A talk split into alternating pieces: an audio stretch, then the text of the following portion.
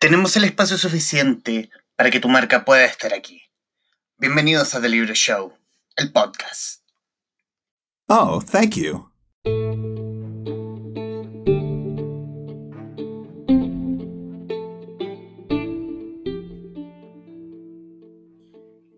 La reunión que tenemos hoy en el Traficantes de Cultura es una muy especial porque le vamos a dar de alguna forma voz a las organizaciones sociales. En este nuevo traficante ciudadano, que de alguna forma también podemos catalogarlo como lo que dejamos de hacer en marzo por la pandemia, eh, lo podemos hacer en esta reunión virtual, porque ya tenemos, ya han pasado nueve meses desde aquel 18 de octubre de 2019. Cuando me dijeron nueve meses, yo dije, wow, ha pasado tanto tiempo, qué heavy.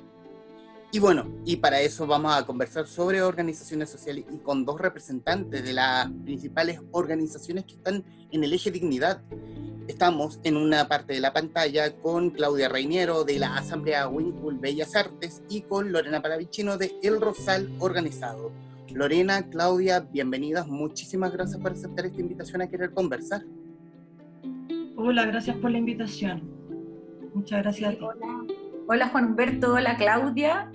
Hola, eh, gracias por la invitación. Y bueno, es rara, es loca esta formalidad o esta modalidad, pero nos sirve para, eh, para estar, para reunirnos de alguna manera virtual, digital y conversar un poco de cara a estos nueve meses. ¡Wow!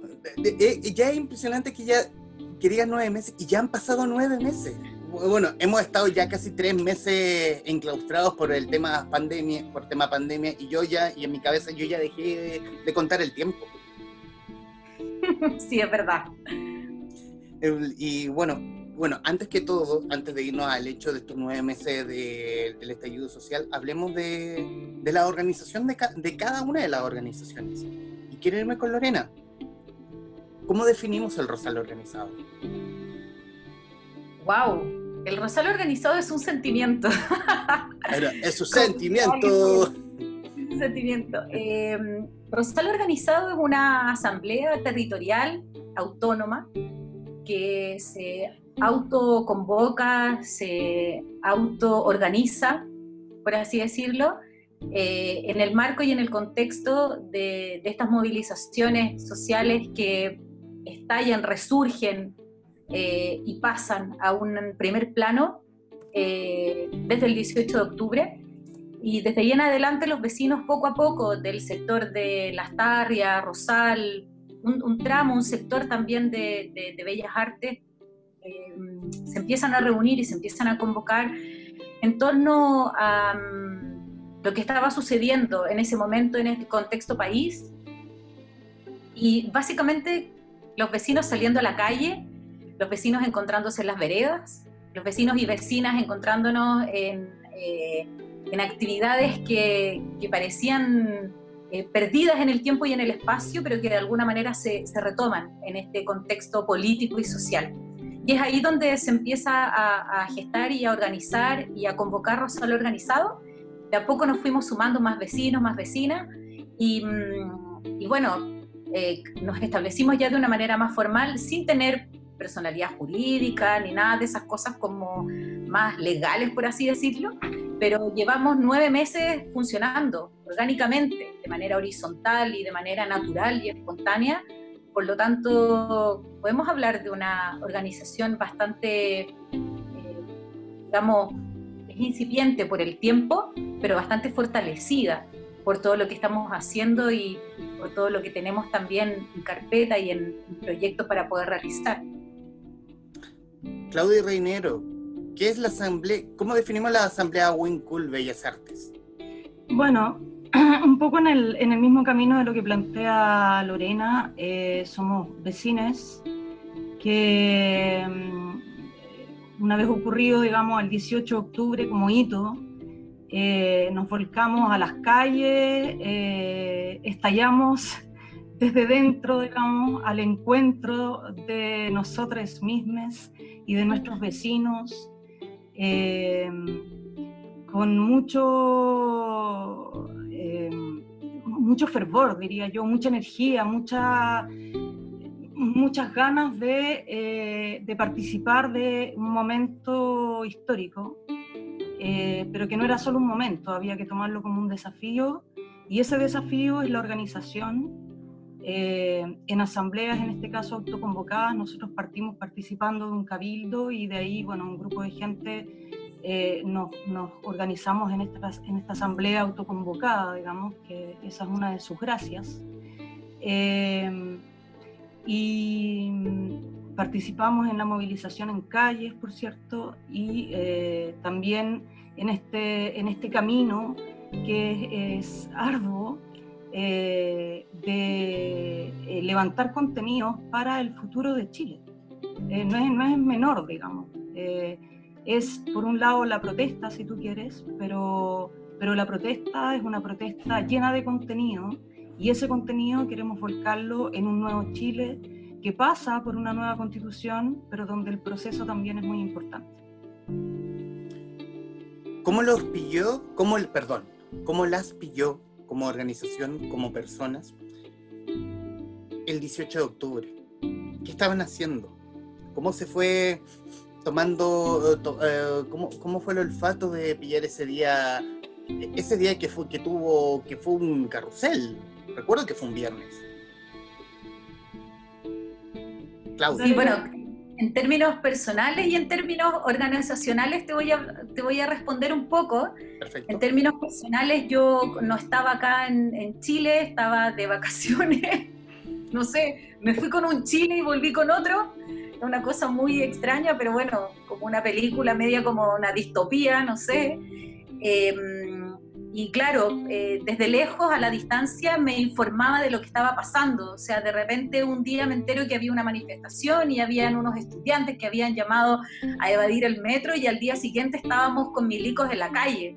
O sea, fue una cosa completamente eh, sorpresiva, eh, completamente fuera de, cualquier parámetro que yo tuviera en mi cabeza. No, no había vivido algo así que yo recordara en estos últimos años y, fue como muy impactante. Y luego cuando llegué me encontré, claro, con un barrio Las Tarrias transformado de alguna manera, como con los vecinos y los, las vecinas, los vecinos saliendo a las calles, reencontrándonos afuera y como dándole eh, prioridad e importancia al barrio ya no como un, sector turístico, gastronómico, como siempre nos han querido ver, como si fuéramos un punto neurálgico turístico, que, es verdad que así ha sido también, pero ha sido porque las autoridades o porque quienes están a cargo de tomar decisiones respecto del barrio así lo han querido como configurar. Pero nosotros vivimos aquí, eh, somos residentes y este es nuestro barrio y, y, nos pilló de una manera en que por lo menos para, para nosotros eh, fue sorpresivo, pero también fue lindo reencontrarnos, como volver a encontrarnos en las calles, en las veredas, eh, y con todo el entusiasmo nos encontró con muchas ganas de querer salir, lo que decía la Claudia, de querer con todo el entusiasmo y el estallido interno también, y de decir estamos juntos en esto y queremos seguir juntos en esto.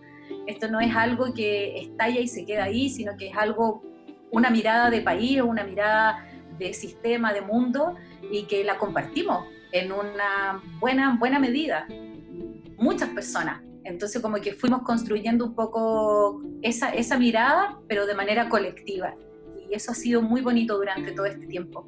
Nos pilló, eh, yo creo, con muchas ganas de despertar, con muchas ganas de trabajar, con muchas ganas de ser parte de un nuevo proyecto de país y también de un nuevo proyecto de barrio, de, cómo queremos construir también nuestra propia comunidad. Claudia. Sí. Eh, bueno, mira, a título personal, digamos, eh, los días previos eh, se habían llevado adelante las movilizaciones de los secundarios en protesta por el alza de los 30 pesos. Eh, yo que normalmente si no me muevo en bici me muevo en metro, en esos días me había movido en realidad solo en bicicleta, por lo tanto no tenía la mirada a metro. Y, en la superficie me había encontrado con, con secundarios que eh, eh, huían de, de, las fuerzas especiales y decían nos están masacrando y a mí eso me sonaba muy distante, digamos, porque las, en, la calle la gente paseaba y, de pronto te encontrabas con, con, los secundarios corriendo y como con estas frases uno les preguntaba qué pasaba, pero en la medida en que uno no entraba al metro no estaba viendo la realidad de lo que efectivamente pasó eh, en esos días. Entonces, cuando finalmente eh, se produce, digamos, el día previo, eh, la, el cierre de los metros y en fin, que es lo que, lo que levanta todo esto, ¿no? Y uno va viendo en las calles la gente caminando en masa hacia sus eh, destinos. Eh, había, había algo ahí que ya olía a, poderoso, eh, a, algo potente. y luego, bueno, los hechos fueron muy rápidos, ¿no? Porque la represión fue lo primero que hubo desde el minuto uno, porque la declaración de guerra no se hizo esperar ni un día, el toque de queda tampoco, eh, las violaciones de derechos humanos, las violaciones de la legalidad, tomando detenida gente por toque de queda, por ejemplo, que es algo que se hace hasta el día de hoy, eh, a vista y paciencia de todos y que es ilegal. Eh, y ahí, bueno, esto, esto inicia, yo creo que como un em, como, como, un latido que está tal vez mucho más visible en algunos sectores, probablemente siempre los más segregados, ¿no? Eh, y, y, más, más subterráneo en, en, otros sectores, tanto de la ciudad como del país. Eh, y desde el punto de vista de la organización misma, bueno, la organización se fue haciendo en la calle, por lo tanto fueron encuentros, si tú quieres, casuales, amores, amores de vereda, que fueron eh, armándose, ¿no? Eh, y, que, y, que, hoy día tienen un sentido muy profundo, eh, más aún en el contexto de esta ofensiva neoliberal a la que estamos enfrentados todos, con hambre, miseria, empobrecimiento forzado, en fin. Así es que así lo veo yo, como, como un amor naciente, profundo y que va camino a la consolidación Oye, y agregar a lo que dice la Claudia, algo que bueno que pasa en todas las relaciones, que se construyen también un poco en el camino, ¿no?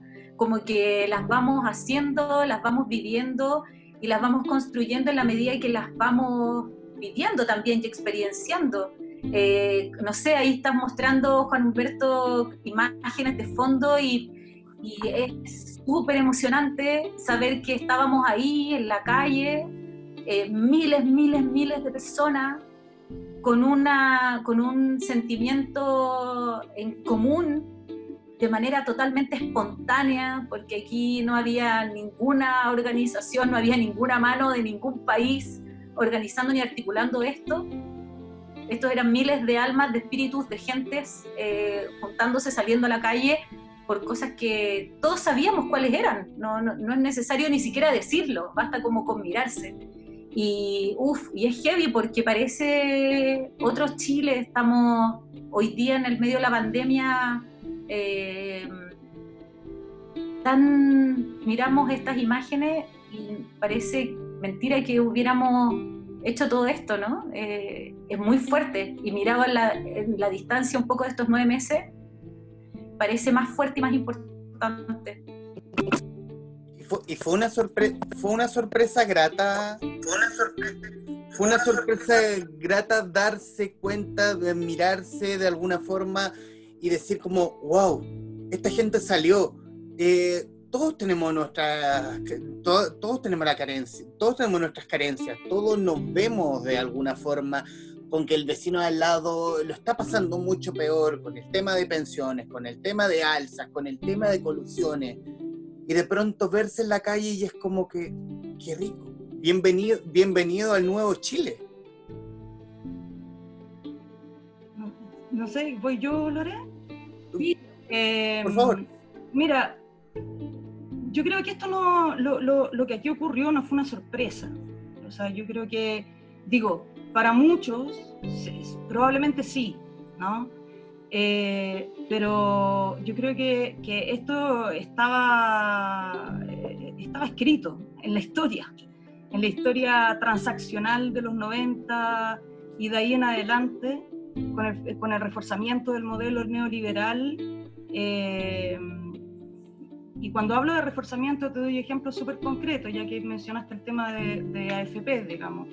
Eh, en el gobierno de Frey se permitió que las AFP estuvieran pérdidas. En esa época solo, solo, existía un fondo, pero se permitió ahí, se legisló para que las, las AFP pudieran tener pérdidas. Después Lagos crea los multifondos. Con esto se le abre la puerta a la hiperganancia de, la, de las administradoras, digamos, y la pauperización de quienes financian esas eh, multimillonadas de dinero que se transan en bolsas y en instrumentos financieros y demás. Entonces, ese es un buen ejemplo de cómo eh, eh, este país, digamos, se estructuró para que la pobreza sustente a la hiperriqueza. Y eso no puede entonces sino llevarnos a, un, a una, una cuestión de resultado lógico básico, que es que va a explotar. Eh, explota porque la deuda de las personas eh, es creciente e impagable. Eh, y hay signos de eso cuando finalmente dijeron, bueno, no vamos a publicar los datos de DICOM. Esos signos parece que no los estaba viendo nadie, no publicaban los datos para que la gente pudiera seguir endeudándose, pero no, no cambiaba el hecho de la deuda. el hecho de que las FP nunca fueron de la mano con una ley del trabajo que, que, que lo que hacía era precisamente eh, desarticular cualquier eh, defensa en el ámbito laboral, en fin, hay, hay, hay signos a lo largo de la historia, no solo de la dictadura, sino de, de, de la postdictadura, que obviamente eh, encaminaban esto hacia un reventón. Más temprano, más tarde lo encaminaban. Ahora, ¿qué iba a ser el 18 de octubre? No, pero digamos que los ministros de Estado del momento no se esforzaron mucho por evitarlo con esas frases de antología que ya conocimos todos. Entonces, eh, esa es, la parte uno de, mi respuesta a tu pregunta. La parte dos es que por supuesto que es emocionante. Y aquí hablo a título personal, pero también, por cierto, ha sido tema eh, en este encuentro dentro eh, de, la, de, la, asamblea, digamos, un poco las experiencias de todos a lo largo de la historia y, y, de las miradas que teníamos. En lo personal, esto era, yo siempre tuve esta mirada que estoy planteando ahora, eh, me extrañaba que no hubiera reventado antes, de manera que cuando reventó solo pude abrazarlo eh, con todo mi cuerpo, eh, poniendo también el cuerpo en la calle, no solo la cabeza, las ganas, las ansias. ahora, lo que, lo que también creo que es súper relevante entender es que el nuevo Chile no se construye porque uno salga necesariamente a la calle o tenga incluso súper buenas ideas de cómo formarlo. Hay que formarlo y hay que construirlo. Y en ese sentido las organizaciones como Rosal, como Winpool, como cientos de otras asambleas a, lo largo del país o de otras organizaciones de base. Eh, tú mencionaste el dignidad y participan también otras asambleas y otras organizaciones. En fin, todo este mundo de bases autoconvocadas, tenemos la responsabilidad de hacer carne este proceso. Perfecto. Eh, yo, yo lo menciono a, lo más porque a mí no me, no me causó una o sea, me causó una sorpresa, una sorpresa grata. No de que la bomba iba a explotar, la bomba iba a explotar igual en cualquier momento. Y era la discusión que tuve alguna vez con alguien que no recuerdo, es ¿por qué le explotó a Piñera? Bueno, le explotó a Piñera como le pudo haber explotado a Bachelet o a Lagos, pero, la, pero lamentable, o quizás no, eh, le tocó a, a, un, a un presidente que no está en sus cabales viendo la realidad de lo que está viendo, de lo, de lo que sucede. Una persona que era capaz de declararle la guerra a su propio pueblo. Un hombre que es capaz de pasarse por el aro sus propias reglas. Yo creo que no es casual que pase con, con Piñera, digamos, o sea, es, es el epítome de, del sistema, es ya llevado a niveles grotescos y groseros. Eh, todo lo que mencionaba la Claudia de todos estos últimos 30, 40 años en la historia de, nuestro país, no hicieron sino más que profundizar eh, un sistema implantado a la fuerza eh, en la dictadura, pero que todos los gobiernos posteriores, todo el sistema político y, todo el sistema eh, no solo de, de gobierno, sino que todas las demás estructuras se encargaron también de profundizar, pero ya ahora fue o sea, un, presidente empresario de tomo y lomo eh, eh, que, lo único que hizo fue poner mucho más en evidencia algo que ya sabíamos un poco, pero que estaba medio oculto, ¿no? Como que había un discurso medio de socialdemocracia que nunca nos creímos tanto, pero que ya con un presidente completamente empresario y ya sin ningún tapujo, sin ningún pudor, eh, sale a defender y con todos sus ministros, pues bueno, eh, no es casual que esto pasara bajo su presidencia. Eh, lo, adhiero completamente a todo lo que indicaba Claudia y, y, como organización Rosal también estamos en ese, en ese trabajo de, como ella decía muy bien, acercar en este proyecto porque luego lo tenemos que vivir día a día, en la vida cotidiana, pero también en el mediano plazo y en el largo plazo, y eso es, em, es, una, es una tarea, es una labor, y es algo hermoso de poder estar viviendo y estar experimentando, pero también es bastante complejo y requiere esfuerzo, requiere energía, requiere algo muy importante que tiene que ver con la red y con la comunidad, con lo colectivo no requiere de dos o tres personas, requiere de mucha gente y de mucha gente que esté en la misma sintonía y en el mismo, eh, con, la misma energía y con el mismo espíritu. Muchos de nosotros a lo mejor incluso en Rosal no tenemos las mismas ideas políticas o el mismo proyecto completamente igual, pero más o menos sabemos a grandes rasgos cuáles son las prioridades, los valores. Y eso lo tenemos bastante como eh, claro.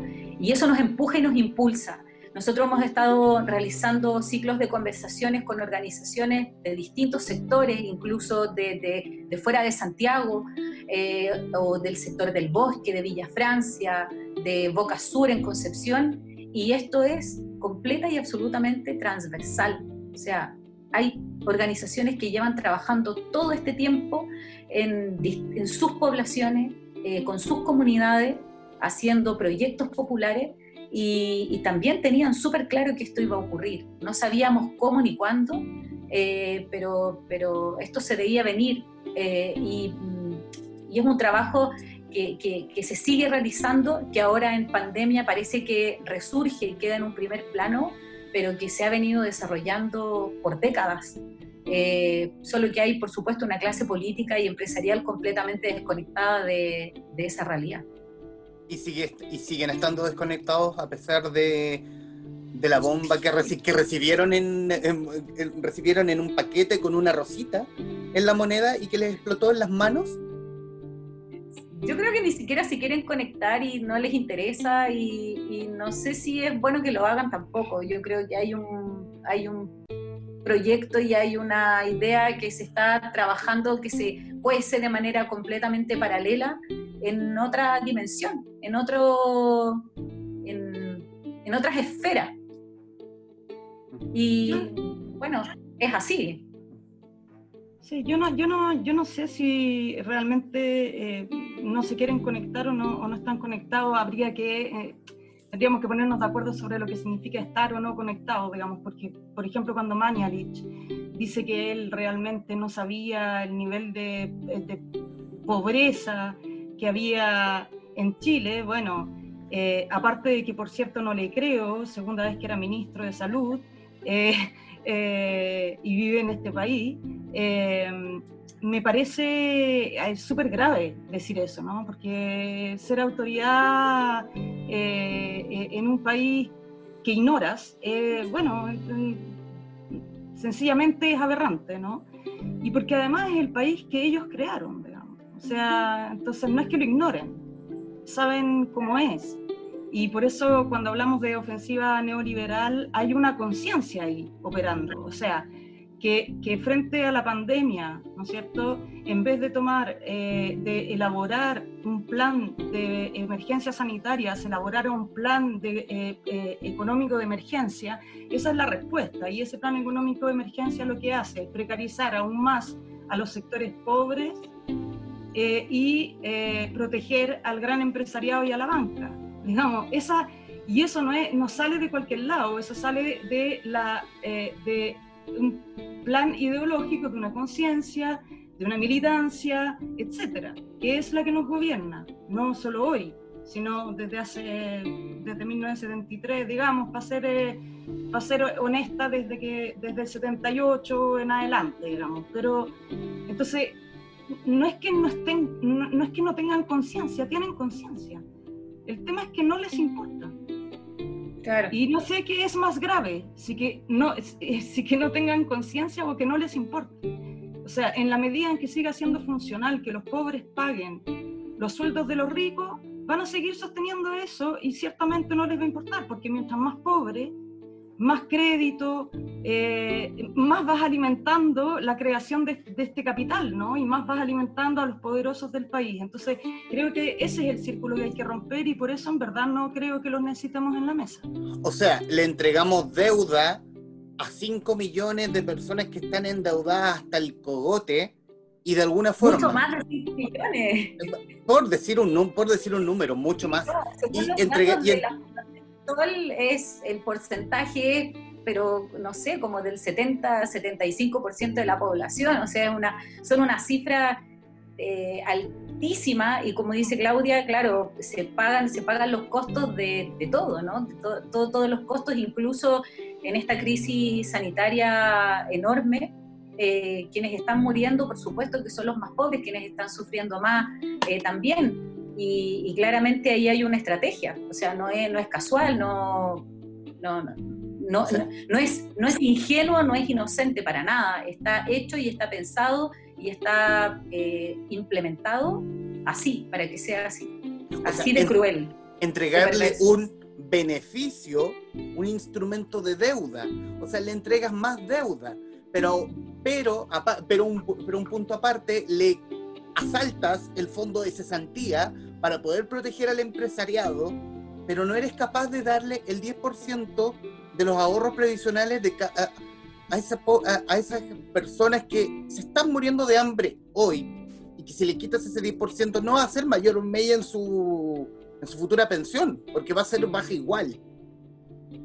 Sí, yo creo, yo creo eh, Humberto, Humberto, sí, Juan Humberto, es que me, me, queda más corto Humberto. Como, eh, como tú quieras, Claudia. Mira, es que yo creo que el, el tema, el tema del 10%, eh, digo, no, no me voy a referir, eh, no, quiero referirme tanto a eso porque la verdad es que en Winpool no tuvimos tiempo de debatirlo y, se supone que yo estoy aquí en representación de eh, la organización de la que formo parte, por tanto no quiero arrancarme con los tarros. Pero sí quiero dejar puesto un punto, que de todas formas, desde el punto de vista de la idea, la idea sigue siendo ráscate con tus propias uñas. O sea, eh, proponer el fondo de cesantía como pago, ¿no es cierto?, eh, para solventar salarios, eh, es ráscate con tus propias uñas. sacar las platas de tu pensión también es la misma lógica la que aplica, ¿no? Vuelvo a decir, no quiero entrar al fondo del asunto del proyecto, o, eh, porque me parece que requiere una discusión primero, tener una voz, digamos, de mi asamblea, pero, pero sí en términos de la idea es la misma. Es decir, cada quien tiene que recurrir a sus propios ahorros, vengan de donde vengan, del fondo de cesantía, de la plata de la, del, de la FP, etcétera, para poder solventar su miseria, porque digámoslo como es o sea, porque ni todo el mundo tiene acceso al seguro de cesantía, ni todo el mundo tiene acceso a fondos de pensión, ¿no? O sea, porque el trabajo informal en Chile es en un porcentaje altísimo, ¿no? Entonces, eh, eh, tampoco son medidas, por eso yo te decía antes, aquí, eh, en vez de un plan sanitario que debió haber incorporado los aspectos de impacto social, ¿no es cierto?, de las medidas sanitarias como cuarentenas y demás, eh, y ahí haber tenido un, ítem económico, ¿cierto? Eh, de un salario básico eh, de subsistencia en pandemia, etcétera, etcétera, pero que fuera, partiera desde una lógica sanitaria. Lo que se hizo fue no hacer nada en términos de plan sanitario, pero sí implementar un plan económico para seguir solventando la riqueza en Chile. Y de hecho, se ha hecho negocio con la propia pandemia. Hemos visto el tema, la Contraloría ahí fiscalizando los arriendos truchos de espacio riesgo, eh, eh, supuestos eh, refugios o como se llamen, sanitarios, que no existen, eh, eh, que, empresas que se crean a última hora y que obtienen por parte del MinSal cierto, las concesiones. O sea, hay un negocio detrás de esto que es impresionante. Eh, por tanto, sigo pensando que desde, desde el gobierno la política es la, ideología, pero total, puesta al servicio de sí mismo en, en un escenario de pandemia y por otro lado, decirle a la población, a los trabajadores, formales o informales, eh, que no digamos que gozan de sueldos muy altos en Chile, ¿no? Eh, que se rasquen con sus propias uñas. Y la respuesta a eso ha sido lo colectivo, lo cooperativo, y ahí volvemos a las organizaciones de bases sociales, asambleas y otras, que eh, nos organizamos para poder ir en ayuda, en apoyo y en solidaridad del pueblo eh, precarizado, empobrecido, reprimido, etc. Lorena. Sí, todas las, todas las medidas que se han adoptado eh, por parte del gobierno, de las autoridades en distintos niveles, eh, hablan de, de, un sistema, de una estructura de una estructura que parece no, no moverse, ¿no? no querer cambiarse en lo absoluto, porque por supuesto que afecta los intereses de eh, empresarios, de la clase política y de, eh, una, de un sistema en el fondo que está ideado y está construido de tal manera que todas las soluciones o las posibles medidas que se puedan adoptar siempre están dentro de ese marco. Eh, entonces no nos debe extrañar ni nos debe parecer eh, sorprendente que, siempre eh, esto parece ser una rueda de la que no logra salir de ninguna, de ninguna manera, a no ser que efectivamente se rompa. Y, ese rompimiento no puede ser de otra manera que no sea con una crisis de manera fuerte, violenta, como con rompiendo las, estructuras más basales, porque no, no, no, hay, no hay manera, no hay, no hay manera de salir de esa rueda tal como está construido y tal como está eh, implementado el sistema hoy día. Y como señala Claudia, eh, nosotros lo hemos visto en conversaciones con distintas organizaciones, no solo como te señalaba, de, de este territorio, de este sector, sino que de distintos lugares eh, de distintas ciudades incluso del país y tú lo puedes ver porque las asambleas, las organizaciones territoriales están en ese trabajo en el día a día y están eh, desarrollando educación popular, comedores populares, ollas comunes, eh, un trabajo colectivo y comunitario con medios de comunicación, una serie de medidas que, que, además no son nuevas, se vienen trabajando desde hace mucho tiempo. Eh, pero, que, pero que ahora quedan mucho más al descubierto, porque la situación se precariza y se, se profundiza de tal manera, tan, de manera tan preocupante, que, que, no queda otra que poder reforzar este plan. Eh, digamos, alternativo de sobrevivencia, básicamente. O sea, de poder sobrevivir, de poder... Estamos hablando de cosas como poder comer, como poder tener un techo. Sea, ni siquiera nos estamos metiendo en todos los problemas estructurales del CAE, por ejemplo. O sea, la deuda que tienen hoy día los estudiantes, las estudiantes, eh, y bueno, y todos nosotros, porque finalmente detrás de esos estudiantes hay familias eh, con las deudas estudiantiles, con, deudas que son millonarias y que no son lujos. O sea, no estamos hablando de un auto, no estamos hablando de una segunda vivienda, estamos hablando de, la educación, estamos hablando de, la, de toda la gente, por ejemplo, que hoy día está hospitalizada por COVID y que va a salir de una clínica con deudas millonarias. Eh, o, lo que pasa con la situación completamente precarizada de todo el trabajo informal o las personas que han perdido su trabajo. Entonces, son estructuras, son sistemas, no, no, no son, son medidas puntuales y son acciones pero que en el fondo, detrás lo que tienen es una, es una mirada estructural y que, y que eso es lo importante de, de mirar de manera crítica hoy día. Y por qué es importante estar súper pendiente de lo que está pasando, eh, eh, hacer presión de la manera que podamos, eh, digitalmente, virtualmente, seguir comunicados, seguir conectados, seguir organizados, porque cuando se levanten las fronteras y podamos salir a la calle, eh, no sabemos de manera real cuál va a ser el alcance de todo esto. O, perdón, sí lo sabemos y va a ser más desastroso de lo que tenemos hoy día. Entonces, es, complejo el escenario que, se nos viene. Y, y, no, en este minuto, y lo hemos conversado mucho como asamblea, no se nos ocurre otra manera que el trabajo colectivo y comunitario y territorial. Y en ese sentido nosotros al menos estamos tomando algunas medidas, como por ejemplo el cooperativismo, que lo estamos tratando de, implementar y de trabajar y de profundizar y de aprender también. Em, eh, hubo otras medidas que tienen que ver con el apoyo y las redes vecinales y territoriales, porque claramente las medidas que adoptan las autoridades o quienes tienen que tomar esas decisiones, quienes hoy día tienen esta responsabilidad civil, eh, política, social y, bueno, eh, a todo nivel, eh, no las están mirando y no las están adoptando. Y día salía a dar una vuelta aquí en mi barrio y, y veo cómo están borrando, limpiando, poniendo unos grafitis como pegados con adhesivo. O sea, ¿de qué estamos hablando? Estamos en una pandemia y esas son las prioridades. Esas son las prioridades del municipio, esas son las prioridades de la intendencia, esas son las prioridades de, de los gobiernos locales y regionales, bueno, ya ni hablar del gobierno central.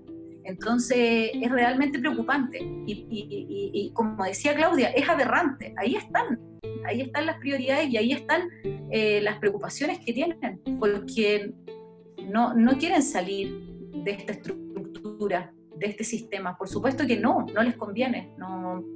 Están gobernando para los empresarios y para las clases más ricas, y eso lo, lo sabemos hacemos este traficante ciudadano escuchando las voces de las organizaciones sociales con el Rosal Organizado y la Asamblea Wincul Bellas Artes. Y también saludar a quienes nos están viendo a través de la pantalla de radiotouchtv.cl en su señal web, a través de Periscope, buscándonos en Twitter, a través de Radio Touch 10, viéndonos por streaming a través de Facebook Live, buscándonos como Radio Touch, Mundo Películas y The Libro Show, visitar también las cuentas de Instagram arroba Radio Touch TV, arroba mundo guion bajo películas y arroba de libro show CL y también ver este programa íntegro en el canal de YouTube de Radio Touch buscándonos como tal cual Radio Touch en YouTube y también saludar a los televidentes de Goza TV de la cable operadora Mundo Pacífico que nos están viendo desde Santiago a Panguipulli como cobertura.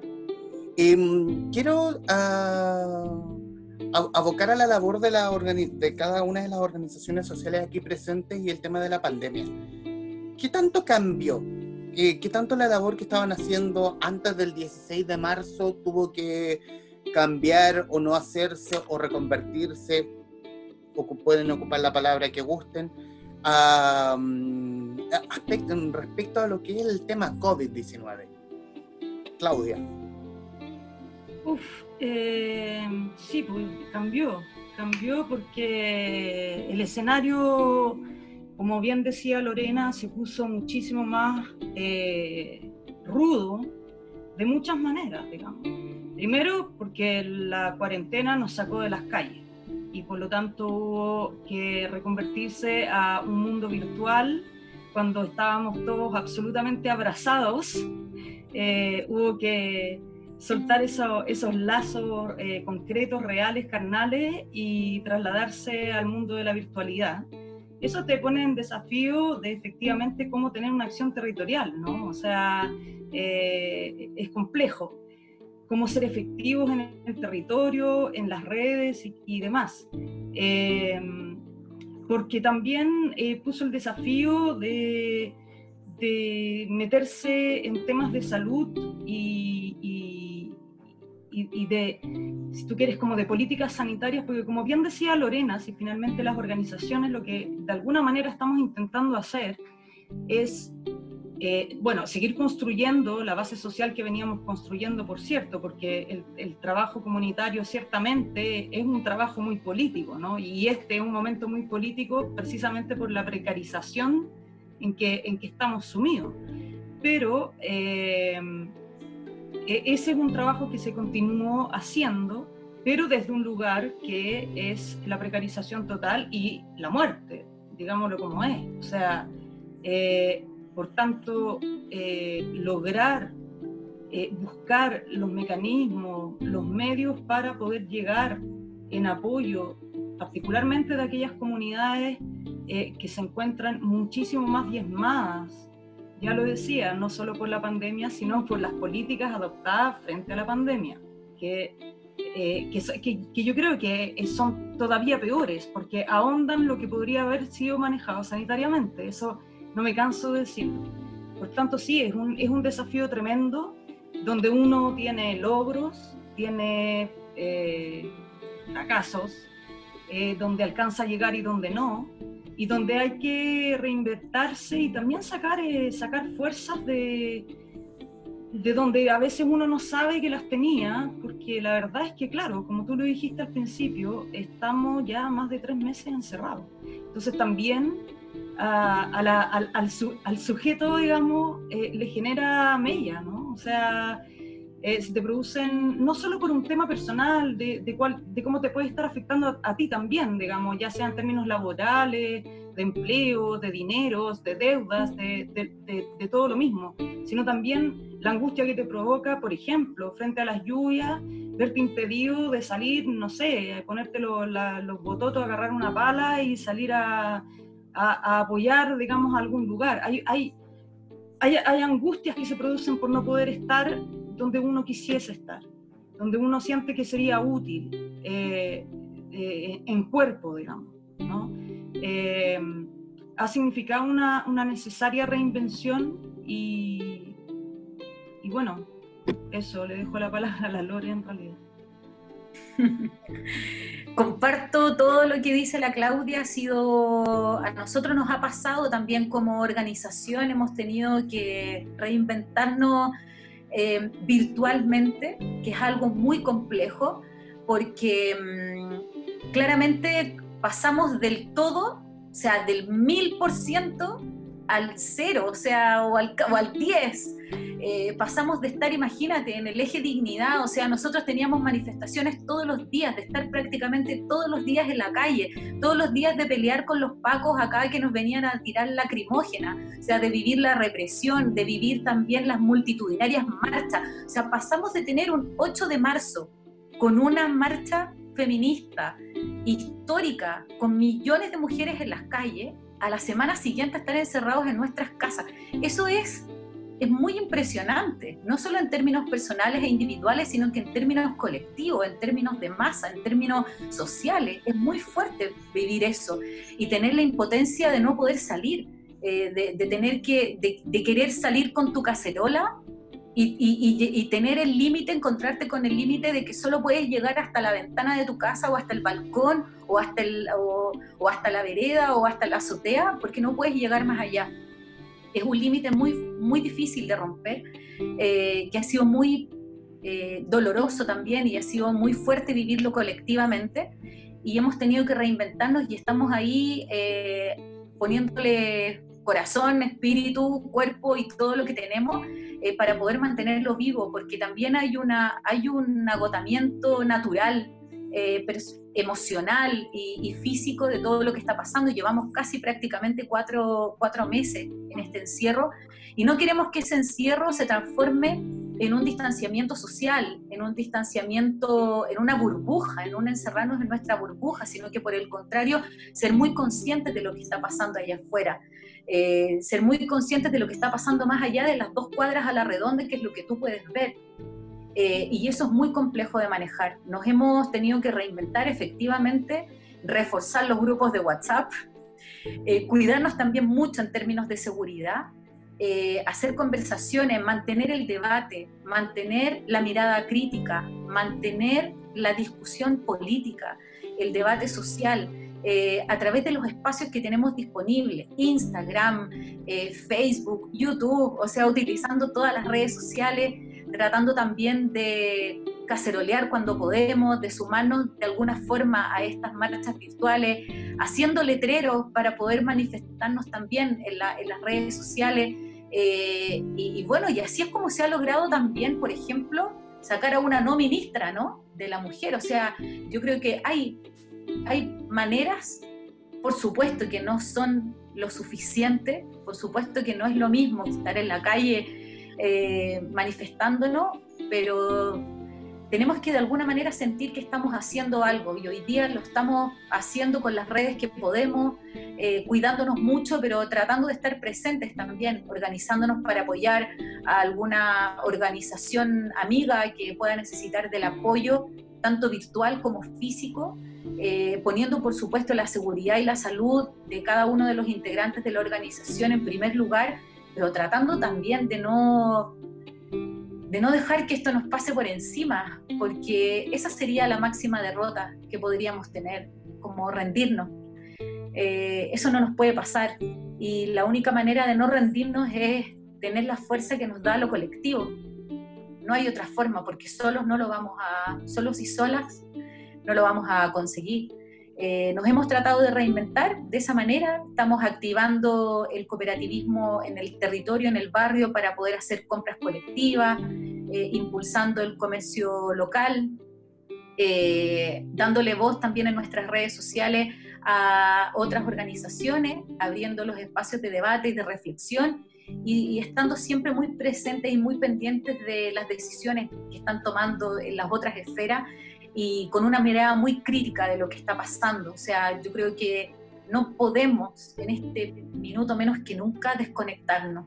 Eh, tenemos que estar de la manera que sea más conectados que nunca, porque es la manera de mantenernos alertas, de mantenernos fortalecidos eh, y de poder dejar que pase esta, este momento y ver qué va a pasar más adelante, porque hoy día la incertidumbre, eh, uff, la tenemos aquí, grabada como un gran titular encima en, en muchos aspectos, la incertidumbre económica, social.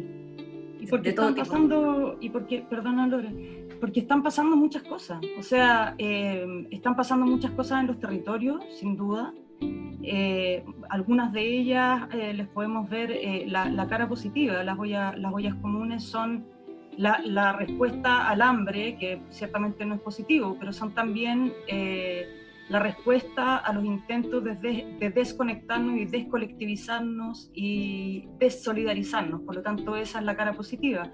Pero además de eso, están pasando cosas también como eh, proyectos medioambientales colados, eh, están pasando la huelga de los presos políticos mapuche, eh, está pasando la, la, la, recarga de la militarización en el Gualmapu, está pasando que tenemos presos políticos de la revuelta todavía encarcelados en, en prisiones preventivas o con sentencias que son realmente aberrantes, mientras los violadores de derechos humanos eh, siguen eh, libres, eh, está pasando la, la, modificación a la ley del sistema de inteligencia del Estado, que dicho sea de paso es una nueva DINA, digamos, en términos estructurales. o sea, están pasando muchas cosas, por tanto, en, en el tema contingente, si tú quieres, en los territorios, más todo el tema político más amplio, hay cosas que están pasando que son gravísimas. Y que nos obligan a estar súper alertas, pero súper alertas. O sea, hoy en día el espacio, lo que están haciendo medios de comunicación independientes es trascendental todo lo que están haciendo las organizaciones denunciando, los sindicatos de trabajadores y trabajadoras que han denunciado pero un sinnúmero de irregularidades, eh, lo que están haciendo los dirigentes sociales, políticos a nivel nacional en todos los temas, visibilizando todos los abusos, eh, hoy día es trascendental. Y en ese sentido, eh, si hay algo bueno que podemos sacar de las redes sociales, es precisamente eso, que permiten visibilizar una serie de temas y de situaciones que están ocurriendo paralelamente en medio de una crisis donde están muriendo cientos de personas todos los días. O sea, es, es muy, muy, muy complejo. Tenemos que estar más alertas que nunca. Eh, y para eso necesitamos eh, alianzas. Tenemos que estar eh, las organizaciones, los vecinos y vecinas, los sindicatos, todas las organizaciones de base, sociales, eh, políticas, completamente alertas y atentos de todos estos goles que nos pretenden pasar todos los días en distintos horarios. O sea, es que es impresionante. De repente tienes a un presidente vetando una ley para el corte de los servicios básicos. Luego lo tienes vetando el tema de la y haciendo un lobby por el tema de las AFP. Luego lo tienes presentando un proyecto de inteligencia eh, para, para, meterse, preparando todo el escenario, ¿no? Porque se sabe que, que, la movilización y todo esto está ahí efervescente, bullente y que va a, a retomarse en algún minuto. Eh, entonces, no podemos volver a dormirnos, pero hoy día esa frase está más necesaria y más eh, urgente que nunca. No podemos ni siquiera pestañear, tenemos que estar muy, muy, muy atentas y muy alertas. Quiero decir ya en los minutos que nos quedan de este programa que las imágenes que vieron pasar son rescatadas de Hasta que valga la pena vivir, la Revolución de Octubre de 2019 en los muros de Santiago, de Luciana Echeverría, Javier Robolledo y Dauno Tótoro. Aguanta Saibo. Oye, eh, qué importante que eso esté registrado, porque hoy día se está borrando todo. Nosotras, nuestras organizaciones que están aquí en el eje dignidad, en todo este territorio, se, está se pretendió ya, se hizo, borrar todo, lo rayado eh, mientras nosotros estábamos aquí encerrados en nuestras casas, eh, lo pintaron todo de gris, borraron todo eso que está en ese libro, todas esas consignas, todos esos rayados, todos esos, todos esos mensajes que, estaban ahí en las calles. Eh, qué importante que esto quede registrado, que no se olvide, que no lo olvidemos. Absolutamente, y además me cuelgo de algo que, que dijiste antes, Lorena, porque igual que tú hoy día salí aquí a la esquina a comprar y me encontré con lo que ya había sido denunciado de que estaban eh, eh, borrando y poniendo estos stickers, no sé, un, eh, un, panel pegado, en fin, y fui a preguntar y en realidad es un trabajo encomendado por el MOP, así que el MOP está violando la ley haciendo pasar por actividad esencial arriesgando, o sea, violando la ley y arriesgando a los trabajadores que están haciendo esa pega y arriesgando a los vecinos eh, en plena pandemia, cuando todos tenemos que pedir permisos para poder movernos. Bueno, el MOP viola la ley, mandando a borrar los muros, así que igual que Lorena, fantástico lo que nos mostraste, Humberto, porque sin duda que por un lado, eh, es la, irresponsabilidad del gobierno en mandar trabajadores a hacer esto ahora, eh, pero además revela eh, la censura y la política de censura que también, y la falta de respeto al arte, es arte el que estaba ahí, ¿no? es un museo abierto, así que qué bueno que está ese libro. ¿Se está juntando rabia para un segundo estallido social? Se están juntando motivos se están... Eh, razones. Razones, razones muy razonables. Eh, eh, con rabia, sí, también, pero, pero también son razones, razones muy razonables, porque, vuelvo a decir, aquí lo que ha habido es una ofensiva neoliberal, se cuentan demasiados muertos y se cuentan muy mal, lo que también es, es un crimen.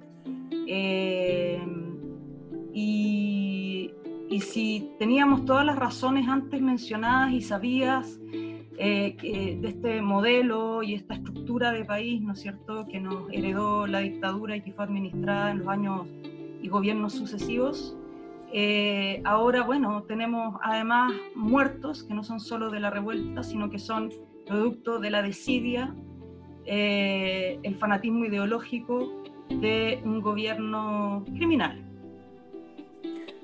Sí, como dice Claudia, tenemos más motivos, más razones. O sea, siguen tratando de eh, meter leyes, de tomar decisiones, de hacer negocios truchos. O sea, hemos visto cómo se han denunciado todas estas residencias sanitarias con pagos y con contratos millonarios completamente eh, ilegales. Eh, o sea, motivos hay, había, hay y probablemente habrá y eso, eh, por supuesto que, quienes estamos ahí eh, alertas y pendientes y estamos mirando todo lo que está pasando, no puede sino que movilizarnos de la manera que sea, pero no podemos permitirlo. Es una aberración. Y, esta, y todo lo que ha pasado en esta pandemia, que tiene el agravante, además, de que está ocurriendo mientras nosotros estamos obligados a estar confinados y además con muertes de personas. Eh, con, medidas completamente eh, inhumanas. O sea, es que yo encuentro que en este escenario en que tenemos hoy, en, lo que está pasando hoy día en nuestro país, es mucho peor todas las decisiones que se están tomando. O sea, si ya eran terribles y aberrantes, en este escenario actual son mucho peores. Es más grave que en este, que en este contexto se esté tratando de pasar colado una ley que, que, regula y que, perdón, no que regula, sino que modifica todo el sistema de inteligencia y que pretende transformarse, como decía eh, la Claudia, eh, en, una intervención al estilo de la DINA, como en la dictadura, de que estamos hablando en este contexto actual.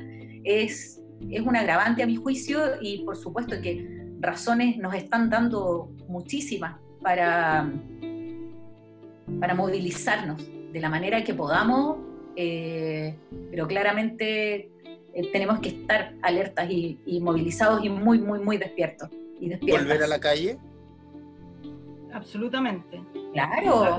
La, calle, la, calle se la calle se soltó porque nos obligaron a encerrarnos, eh, pero la calle es nuestra y, y por eso la lucha fue tan ardua, ¿no? Porque las calles son nuestras, la ciudad es nuestra y eso es algo que empezamos a hacer valer el 18 de octubre y que no vamos a dejar de hacer valer en adelante.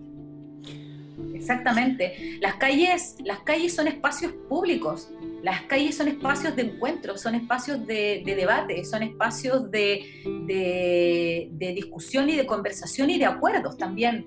Y, nosotros, eh, desde conversar y hacer una pequeña asamblea en una calle, precisamente por lo simbólico que eso significa, eh, por estar reunidos en el espacio público, eh, porque nunca más tenemos que estar eh, como individuos solitarios, digamos, confinados a nuestros espacios personales, sino que entender que esto es colectivo. Y para eso, claro que son las calles. Lo que pasa es que las autoridades, el, el sistema político le da mucho miedo que la gente esté en la calle.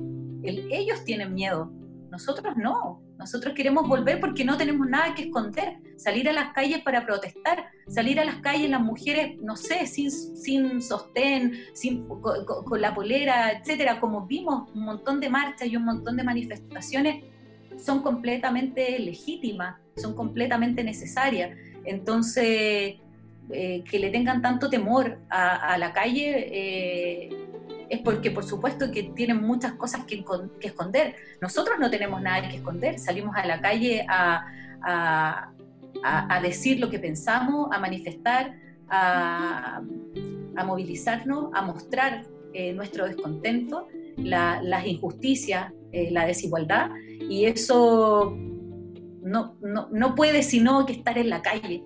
No hay, no hay otra forma, no hay, otra, no hay otro lugar donde tenga que ser, en la calle. Y, porque obviamente no tenemos miedo de, querer conversar y que no y que eso no implica que podamos hacerlo por Zoom o la app que sea. Hablar nos hace bien, hablar sobre todo desde la vereda ciudadana, desde las organizaciones sociales. Obviamente agradecerle a Lorena Palavicino del Rosal Organizado y Claudia Reinero de la Asamblea Whirlpool Bellas Artes de querer conversar, de querer dar un punto de vista, de querer darle un poquito de sentido común, al sentido menos común de todo que es el sentido común, darle, darle carne a una cosa tan necesaria que es en el fondo escuchar a, a, a, quienes son parte de este país, porque la gente de la moneda no se manda sola de alguna forma, porque cualquier medida va a ser criticada, va a ser llevada a la calle si sea necesario. Y obviamente agradecerle este ratito de querer conversar y en los minutos que quedan, todos suyos. Lo que quieran decir, por favor, adelante. Eh, bueno, primero que nada, agradecerte el espacio. Eh, estábamos en un Chile donde discutir era mal visto, debatir era mal visto, compartir era mal visto, ser solidario era terriblemente terrorista. Eh, Así es que eh, agradezco el espacio y ciertamente espero que, eh, eh, como otros medios también empiecen a abrir este tipo de espacios que Rosal Organizado de hecho ha levantado muy bien y con mucha fuerza y mucho contenido, lo cual se agradece también. Lorena, aprovecho de dar las gracias por eso.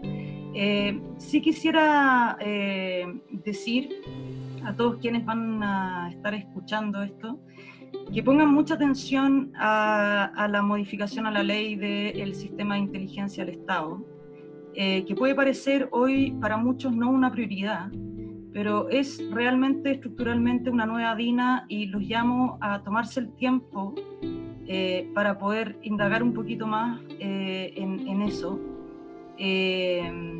ya venimos de un proceso de militarización del espacio público, eh, nosotros lo vivimos desde el 18 de octubre de manera más marcada, pero en el World Mapu esto es eh, pan de cada día desde hace muchísimos años, eh, con resultados horrorosos, con montajes, con, con asesinatos, con encarcelamiento, con llevadas tres veces a juicio a las mismas personas hasta, hasta que se les pueda probar, no sé, cualquier cosa.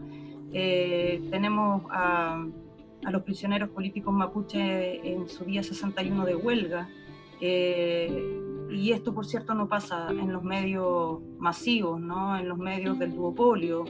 Eh, tenemos a los presos políticos de la revuelta, eh, que queremos libres, y, y, si no, al menos en, en prisión domiciliaria. no queremos que se sigan violando los derechos humanos. ayer se denunció yo lo vi, pero parece que después lo bajaron en Instagram, una denuncia de un joven en Puente Alto, si mal no recuerdo, que fue detenido, apaleado, torturado. Eh, eh, eso, eso no puede seguir pasando en un país que se dice democrático. Eh, habrá que preguntarse si es realmente democrático, pero mi mensaje es a que sigamos en esta lucha. Tenemos la razón y por lo tanto no, no podemos bajar los brazos eh, y tenemos que ponernos de cabeza a trabajar en, los contenidos para, para llevar adelante eh, eh, todos juntos el, el, nuevo Chile que queremos, que merecemos y que le debemos especialmente a aquellos que llevan la carga de la riqueza, vale decir a aquellos segregados, mal pagados, explotados, discriminados, eh, esa, sería, esa sería quizás mi palabra de cierre hoy. Muchas gracias, Humberto. Lorena. Sí, eh, adherir a, las palabras de, Claudia y señalar además que es más importante que nunca que estemos organizados, organizadas, que estemos alertas, que estemos pendientes de, de, lo que se está haciendo, que podamos en la medida de nuestras posibilidades y del contexto que tenemos eh, activarnos, eh, mantenernos eh, muy como ciudadanos y ciudadanas muy activas y muy críticas y muy em, pendientes de las grandes decisiones y de las pequeñas decisiones también. que estemos organizados, que entre todos y todas nos tenemos que dar fuerza para sobrepasar este momento complejo y también preparar todo lo, lo que se viene en términos sociales y, políticos, en nuestra idea de, país. Dejarlos completamente a todas y a todos invitados a seguirnos también en Rosal Organizado en nuestras redes sociales, en Instagram, en Facebook, en YouTube y también especialmente en un programa que vamos a tener este 18 de julio, este sábado, eh, en todo, durante todo el día vamos a estar compartiendo una jornada de charlas y conversaciones online a través de nuestra cuenta de Instagram con distintas organizaciones hablando precisamente de todos estos temas eh, para, para generar estos espacios, estos espacios de reflexión, de análisis y por sobre todo de mirar otras realidades, no solo mirar la nuestra, sino que también eh, ver lo que está pasando con, con las mujeres hoy día, con los abusos, con, eh, con los presos políticos, con las violaciones a los derechos humanos, con el, el, atropello a los derechos de los trabajadores y trabajadoras. Eh, tenemos que estar pendientes y atentos de todos estos temas y por el momento la única herramienta que tenemos es el debate, la reflexión, el estar eh, unidos, aunque sea virtualmente, y, y poder estar, seguir haciendo y no entregar estos espacios políticos, ciudadanos, que, tanto nos ha costado recuperar, mantener y que no podemos soltar. Lorena Palavecino del... Perdón, Claudia. Solo, solo agregar un, gran saludo y abrazo a los migrantes, que son otro grupo de personas eh, que está siendo perseguido eh, desde, desde el gobierno con políticas migratorias horrorosas eh, y que hacen parte también de, de, los grupos más marginados, invisibilizados y, y precarizados. Disculpa por, por, por, este agregado. No, no hay problema. Lorena para del... Ah, por favor, por favor, no, dale, dale. Solo señalar, solo señalar que hoy día, y lo quiero destacar porque somos mujeres y porque hemos sido invisibilizadas durante siglos, eh, quienes están detrás de la gran cantidad de organizaciones y de trabajo comunitario y colectivo que se está realizando son principalmente, somos mujeres. Así que un abrazo grande para todas ellas porque es una situación compleja la que estamos viviendo. Eh, para todas las organizaciones de base que están haciendo un trabajo impresionante, increíble, eh, que están sosteniendo todo, todo esto en, en, en, este contexto, pero también desde antes, y darnos fuerza y un abrazo enorme, grande, cariñoso a mi querido Rosal Organizado, porque, bueno, no nos soltamos más, nos encontramos, nos encontramos, vamos a volver a las calles y somos hoy día otro barrio, somos hoy día distintos gracias a que estamos juntos. Y, y eso en gran medida ha sido bueno, por la organización fuerte, amorosa y activa que tenemos. Así que un trabajo muy grande, un abrazo, mucho cariño y también a Wincul, que son nuestros vecinos de barrio y que también hemos solidarizado y nos hemos apoyado. Un abrazo también, Lorena aguanten las organizaciones sociales y a quienes, y a quienes nos verán a futuro. Eh, Lorena Palavecino del Rosal Organizado y Claudia Reinero de la Asamblea Wincul Bellas Artes, muchas gracias por aceptar esta invitación a conversar con este Traficantes de Cultura. Muchas gracias por la invitación. Y un abrazo muy grande a ti también, Claudia, y a todos los vecinos de Wincul. También, a través tuyo, a los vecinos del Rosal. Y a quienes verán este programa, muchísimas gracias. Y si quieren volver a ver este programa, radiotouchtv.cl o en nuestro canal de YouTube. Por mi parte, nos vemos a la próxima. Chao, muchas gracias. Chao.